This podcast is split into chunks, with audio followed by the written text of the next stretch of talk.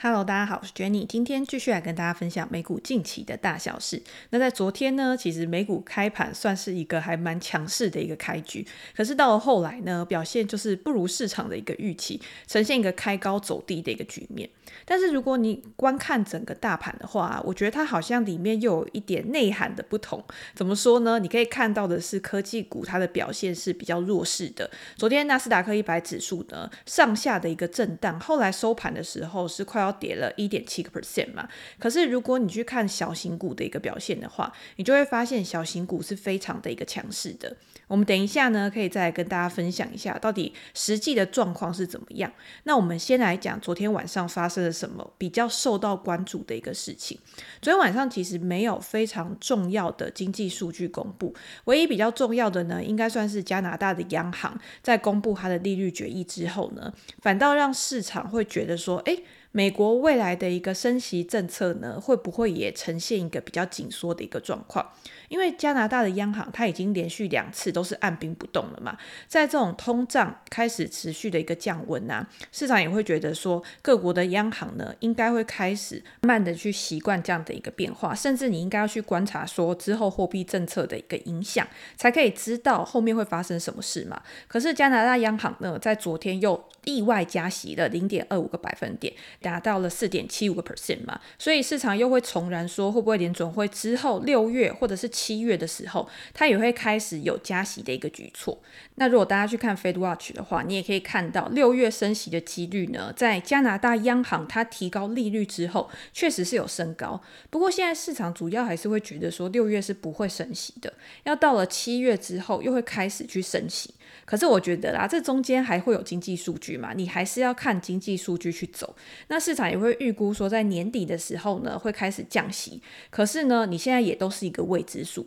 所以我觉得现在你去预测说联准会到底未来会怎么样，我觉得真的是一件没有必要的事情。你还是可以去观察说，现在整个大盘啊，到底是什么样的一个状况。我记得在上个礼拜，因为我去木华哥的节目嘛，那个时候呢，第一个问题也是说，预测未来到底经济是会衰退，还是会有什么样的一个表现，是不是会很强劲啊，去支撑股市的一个上涨？但是我自己是从来都不会预测经济衰退或成长的嘛。即便是你今天经济衰退，你也是要过好几个月之后，真正的认证，也就是说政府机关去证明说现在是一个衰退的期间，你才会有一个实质的证据说现在是处在经济衰退的一个状况。但是你可以观察过去的一个历史记录，你可以知道在衰退的时候，我们应该要去做什么样的事情。比如说，我看晨星一份报告啊，他就是去统计了过去八次经济衰退的一个情况。比如说一九二九年到一九三三年，或者是一九八零年那个时候高度升息的时候嘛，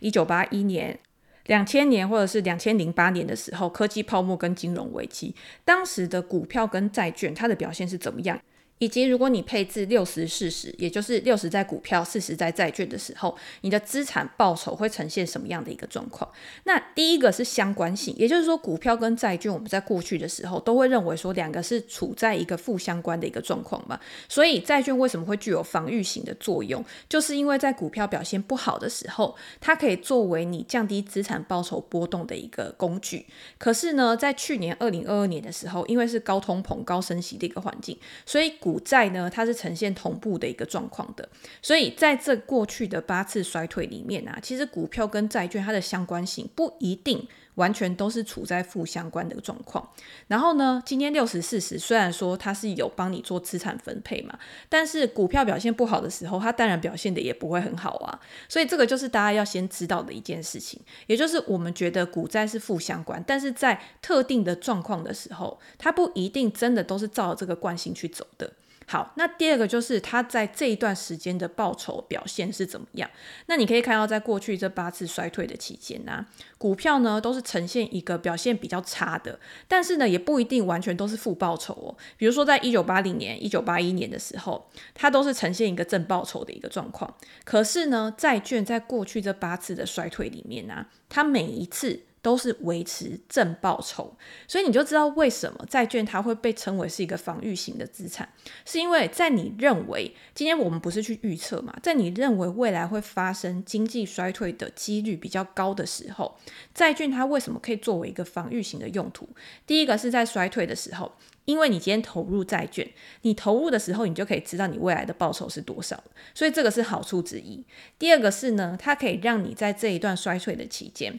或者是股市遇到什么样的风险大跌的时候。它可以让你整体资产的波动降低。你波动降低，你今天下跌的时候，大家都知道嘛？你今天一档股票如果下跌了五十趴，那你是不是要再赚一倍才可以把这五十趴的成本补回来？可是如果今天你下跌的幅度少一点的话，在未来股市反弹的时候呢，你也可以更快的再重新振作、重新崛起，去达到你的成本，甚至你在未来可以赚得更多。这个就是资产配置的一个意义。也就是说，你不要完全放在债券，因为为什么今天我们要去买股票的原因是因为我们认为承担这个风险，在未来可以为我们带来更好的一个报酬。但是呢，在承担风险的同时呢，你也要去衡量你自己愿意承担的风险跟能够承担的风险是不一样的哦。我愿意是代表说，哦，我今天心里就是满满的想要去冒险，满满的想要去暴赚，所以呢，我愿意去承担高风险。但是你有没有想过，你的本金，或者是你真正的情绪，或者是你今天你到底有多少能力？可以去支撑这个股市下跌的一个幅度。如果今天没有你被迫出场的话，那同样的你也是白玩一场。所以这个东西其实是。针对每一个人啊，他都会有不一样。就像有一些人，他也会在下面或者是留言的时候问我，他就说：“诶，我如果现在要去追高一些现在市场上面很红的 AI 股啊，科技巨头啊，因为大家都知道过去这一段时间科技巨头的表现非常的勇猛嘛，支撑了 S M P 五百指数的一个上涨。那我现在要不要再去追啊？我现在可不可以追啊？我未来会不会就是还暴赚啊之类的？但是你要去想，如果你今天是短期投资的话，那我当然会告诉你说不要去追高啊。可是如果你今天是长期投资的话，那第二个要看的当然是这个基本面，它未来的成长可不可以去支撑它的估值嘛？如果它未来真的有这么广大的成长前景的话，现在看起来的高估值，在未来看起来或许就是便宜价。这个我们之前啊，在某一集的 podcast 有讲到一本书，这本书呢叫做《精准选股》，他也是一个非常知名的分析师，然后专门都是去研究这些成长股的。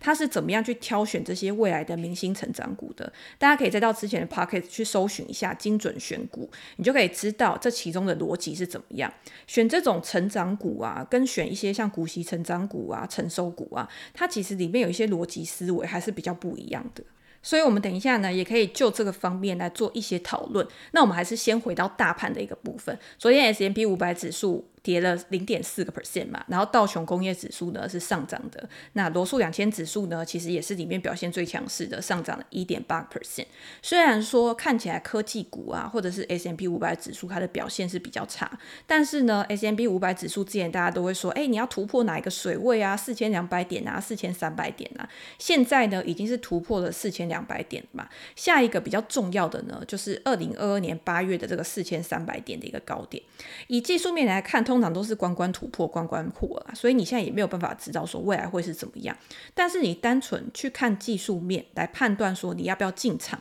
其实就现在啊，我觉得 S M P 五百指数算是一个比较盘整的一个盘，所以我觉得也不是那么的一个恰当。那你也可以去看啊，很多人就会开始说，哎，小型股可能要重新奋起了，因为就现在的估值来看呢，你可以看到这种大型科技股的估值都非常高，可是小型股呢，因为之前受到景气的一个影响。或者是对于未来衰退的一个预期啊，大家都不敢去碰小型股。但是现在呢，在联准会可能不会再继续升息的一个情况之下，又会造成这些小型股呢变成市场上面的宠儿。那这样的说法是不是跟我们刚刚讲的，就是有人会去预测经济衰退，就会有一些矛盾？所以你就可以知道市场上面说法真的非常多。你永远只看市场上面的说法，你永远就是在接收一些杂讯而已。你一定要知道你自己想要的东西是什么。那昨天呢，为什么又会有这样的声音传出来？是因为昨天你可以看到金融股的表现又非常好，或者是区域银行的表现啊，其实又是优于整个大盘的。所以才会有这样的声音，又开始去讨论说，未来是不是要让小型股去接棒？那我在上次的节目里面其实也有讲，小型股就是罗素两千指数，通常是大家比较关注的嘛。为什么它在之前表现的比较弱的原因，就是如果你去看它的产业分布的话，比如说像金融、像生技、呃科技当然也有，或者是比较偏价值股的部分啊，是小型股里面它包含比较大的一个成分。所以在之前呢，市场非常强势的时候，它当然它的表现呢就会感觉比较弱，所以你去看它的整体形态呢，确实它也没有像科技股表现的那么强。但是如果现在是一个牛市的话，也就是说大家会认为说 S M P 五百指数纳斯达克指数，它现在就还是在一个多头的格局嘛。那当然，小型股在后来呢，它一定也是要落后补涨。我自己是不太相信落后补涨这件事啊。但是如果今天经济真的是往好的方向去走的话，那大方向其实是不会改变的。那现在呢，如果大家会觉得说科技股它的表现比较好的话，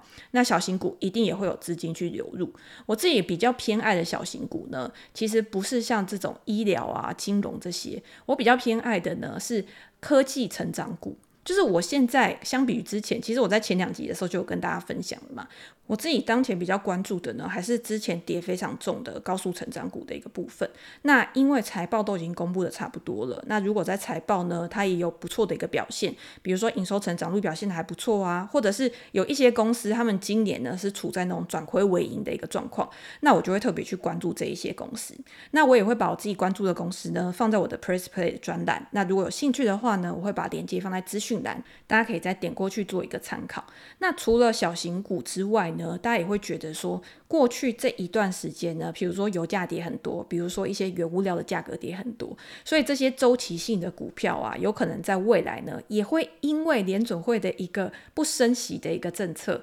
所以会有一个比较好的表现，因为今天如果联总会一直升息，美元变得比较强的话，也会压抑到这些原物料的一个价格嘛。那我会觉得说，大家如果今天要去买股票的话，如果你又看好科技，又看好原物料，又看好周期性，又看好金融的话，那你干脆买大盘。因为这种东西就是你越分散，其实你就是越偏向大盘嘛。那如果你今天你看好的是好，今天呢，在联准会不升息的一个情况之下，你认为哪一些产业是更有机会的？我自己会偏向比较集中啦，因为我觉得你太分散，其实就没有太大的一个意义了。那为什么我会这样讲呢？其实跟我们之前讲 Damon Darren 他说牛市的时候会是有几只主要的主力股去支撑一个大盘，又或者是呢，现在大家很多人在质疑的，今年上半年呢就七档股票。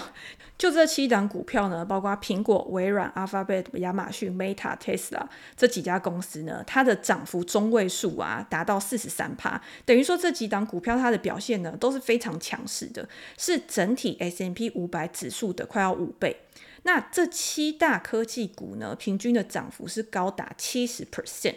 所以呢，你也可以看到，如果扣掉这七档股票的话，S M P 五百指数的其他股票平均涨幅大概就是零点一个 percent，然后这七档股票的平均本益比是三十五倍，也比整体市场高出了八十趴。如果你今天把其他四百九十三档股票啊去算它的本益比的话，大概就是十六倍左右。所以这个也就造成大家说，如果今天这几档股票，像昨天，昨天这几档股票除了 Tesla 它的表现还算比较好之外呢，其他都是属于一个比较重挫的一个状况嘛，纳斯达克才会跌那么多嘛。如果今天这些公司股票表现都不好的话，那大盘要怎么样再把它撑上去？所以我觉得这个也应该是大家比较看好小型股的一个原因。我最近在看报告啊，或者是在看新闻的时候，才发现原来大家把这样的一个状况。这样的一个状态呢，称为叫做瘦牛行情 （skinny bull），我就觉得很好笑，就是有主要的几只非常少数的个股呢，去推升牛市的一个上涨。好，这只是题外话而已。不管怎么样呢，大家还是都很关注这些明星的科技股嘛。那刚好昨天这几家明星科技股呢，在昨天有一些比较重要的事情，我们就稍微提一下。比如说像特斯拉，昨天还是维持上涨的嘛。那第一个呢，就是马斯克他去蒙古，然后他跟蒙古的一个总理呢，就去讨论说有没有可能去。设置一些工厂啊，电池工厂之类的。那我觉得在前两天其实就有一个消息是，特斯拉呢 Model 3跟 Model Y 呢最新的消息是，它有资格获得美国七千五百元的全额税收抵免。那这个税收抵免呢，就有可能对公司带来比较大的一个益处，因为呢，它等于就是可以去刺激销量嘛。那有可能就可以在创造特斯拉它这个车辆的一个销售跟它未来的一个普及度。所以呢，我觉得特斯拉它在这一段时间呢，因为它受到这种 AI 狂潮的一个压抑，市场比较忽略它了。大家知道，昨天特斯拉的股价好像也是创了二零二二年十月以来的一个高点，而且它在今年的股价也已经翻倍上涨了。就是在大家这种对它不期不待啊、不理不睬的时候呢，它的表现又开始重回到本来它应该要有的一个样子。那另外呢，我觉得还比较重要的是，像 Netflix 最近它的涨幅其实也算是还不错。那摩根大通呢，把 Netflix 的目标价从四百块上涨到五百块。因为他非常看好呢 Netflix 他在打击这个用户分享密码的一个状况。我自己本身呢，就是这个浪潮之下的必须要多掏出钱的一个人嘛。之前有跟大家分享，就是说，诶，在前几天的时候呢，就有跳出一个框框，然后就告诉你说，诶，之后可能要去抓这个共享的一个状况。可能那时候都还没有叫你付钱，可是我在前几天呢，又在重新登录的时候，他就说，你今天呢有抓到你好像有从不同的装置去做一个登录，那如果你要持续的去观看的话呢，你就要按按一个确认有，每个月要多付一百块。那我朋友是有跟我讲说，他说你这一百块其实也可以不用付。他说：“你就按你是在外出还是怎么样的，然后他就给你一个授权码，然后那授权码呢，好像就一个月，然后一个月之后你再重新更新这个授权码就好。那我就觉得很麻烦，因为呢这一百块你说也不是很多嘛，然后你还是可以继续的看，我就觉得很方便啊，所以我就直接按确认，反正就每个月多付一百块。那我不知道对大家来说是不是也是这样，就是你会为了去看片，或者是你会对了一时方便，然后你愿意多付这一百块。”我觉得对我体感上来说是没有太大的一个差异的，我觉得并没有到很贵。那当然，如果大家都这样想的话，是不是大家都会愿意多付钱？那 Netflix 的营收一定也会上涨嘛？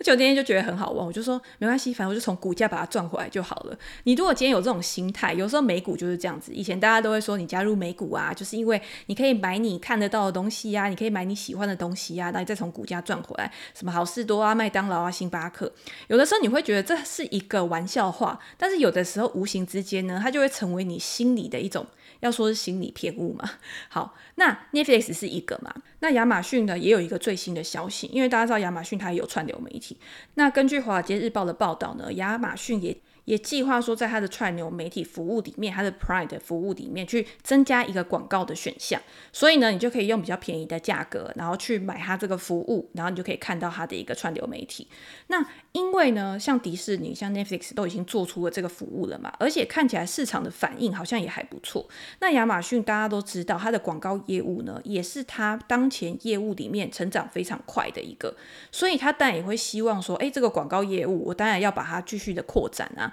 所以这是一个很合理的选择。根据统计呀、啊，亚马逊的 Prime 会员呢，在美国已经有百分之八十的家庭都有去订阅了，而且客户的流失率是非常低的。所以，他如果真的推出了这个广告业务的话，或许真的会得到一个不错的一个回响。如果大家有去看亚马逊之前的一个财报的话，你就可以看到它的广告营收呢，比去年同期还要成长了二十一个 percent。上一季的广告收入是九十五亿美元。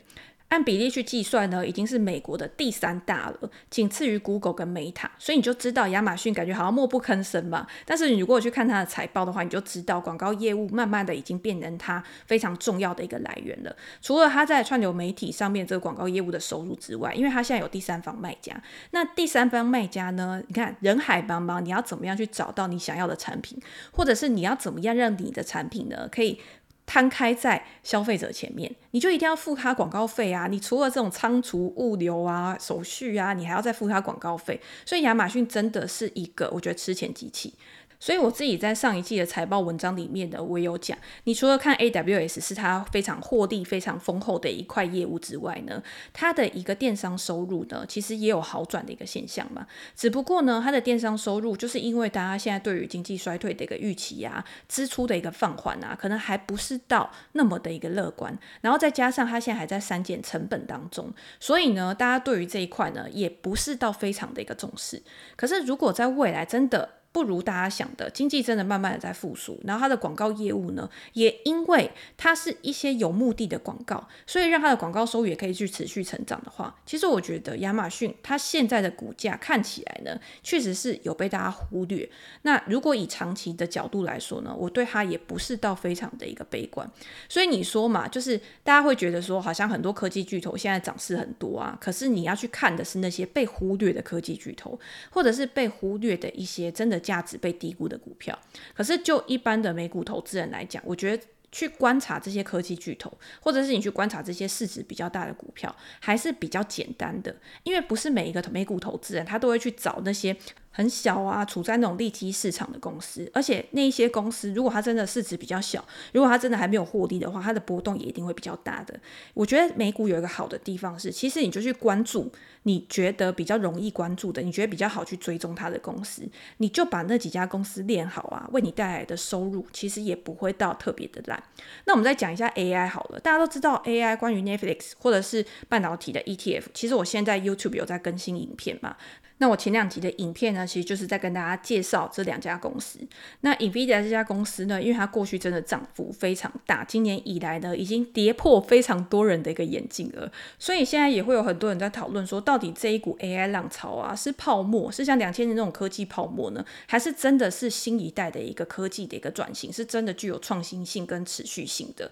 那我在那一篇文章里面呢，诶，我在那一部影片里面呢，其实已经有表达我自己的一个看法。然后我这两天呢，又看到另一篇新闻，就是传奇投资人 Drunk Miller 他又说他会力挺 AI，甚至会持有 NVIDIA 的股票呢，达到两三年或者是更久。他是非常看好这一波 AI 浪潮下面，他也认为说跟加密货币不同嘛，他认为 AI 是真的实质的一个产品，去推动科技进步的一个成长。也就是说，他认为跟之前的两千年，或者是跟之前的像加密货币的一个市场啊，也是有一些泡沫的一个情况嘛。他认为这两个之间呢是有比较大的一个差异的。这个跟我影片里面讲的呢，其实就是还蛮类似的一个概念。不过，Druckenmiller 也说，他说现在的经济啊，现在的投资环境啊，其实是非常的复杂的。也就是说，连他这么厉害的一个投资人呢，他都认为说现在是具有非常高的一个不确定性的，有可能之后呢还会有一些。其他的微爆弹，比如说像达利欧，达利欧在这两天就会说，他认为美国在未来啊，真的是会有蛮大的一个经济衰退的一个风险。虽然说利率不会再上升，可是他认为未来呢，经济要成长的一些困难或者是阻碍，其实是有非常多的。但是如果你今天呢，你可以很好的去保留你自己的一个资产。或者是你今天呢，你可以做好风险控管的话，那在未来如果有真的很好的机会的时候，你也可以很好的去做一个布局。所以我们在看这些大师他们的言论，或者是他们在公开场合发表的谈话的时候啊，其实你会发现每一个人哦，他可能都会对于未来的一个经济、未来的一个行情，他会有不一样的预测，或者是他会有不一样的看法。但是他们知道他们自己要做的东西是什么，这个跟我们一般投资人也一样嘛，就是。整个经济未来本来就是充满不确定性的，但是你一定要有你自己的投资原则跟投资哲学。你要知道你自己愿意承担什么样的一个风险。像 Jockemiller 就说，他认为自己呀、啊，为什么会一直以来都有这么优于市场，或者是呃非常厉害的一个成绩，是因为呢，他知道他自己什么时候应该要参与市场，什么时候应该不要参与市场。就我自己的话来说，就是说你今天你对于市场啊，它永远是一个几率的游戏，然后你就是在下注，只是。因为它跟赌场不一样的地方是，你可能有很多的资讯可以去让你做一个参考，去让你可以找到更好发挥，或者是更能获得超额报酬的一个地方。但是呢，其中一定也有一些它真的是潜在的非常大的不确定性，或者是呢，它未来有什么样的一个危机。这种东西就是像利率上升的时候，好了，比如说在利率上升的时候，他认为说商业房地产的价值会大跌，又或者是在需求不足以去应付供给的时候呢，那同样也会造成价格的一个下跌，那企业的获利呢，也有可能会降低。那如果你会发现到利率上升对于哪一些产业或者是哪一些公司它的影响、它的冲击更大的时候，你可以避免这一块，然后去投注在你认为更好的一个投资机会上，把自己的资金呢放在最有效率的一个配置。那当然，你自然而然你长期的一个投资报酬就会比较好。所以这个也是提供给大家参考，然后大家也可以到不管是文章啊、网络上去搜寻啊，或者是到我的专栏，或者是我的 YouTube 里面，也可以都找到我对于未来产业啊、经济啊，或者是公司的一个看法。好，那我们今天呢就先分享到这边。如果大家有任何的想法，或者是想要讨论的主题的话，也欢迎留言给我评价。我们在之后呢，可以再在 Podcast 里面跟大家做一个分享。那今天就先这样喽，拜拜。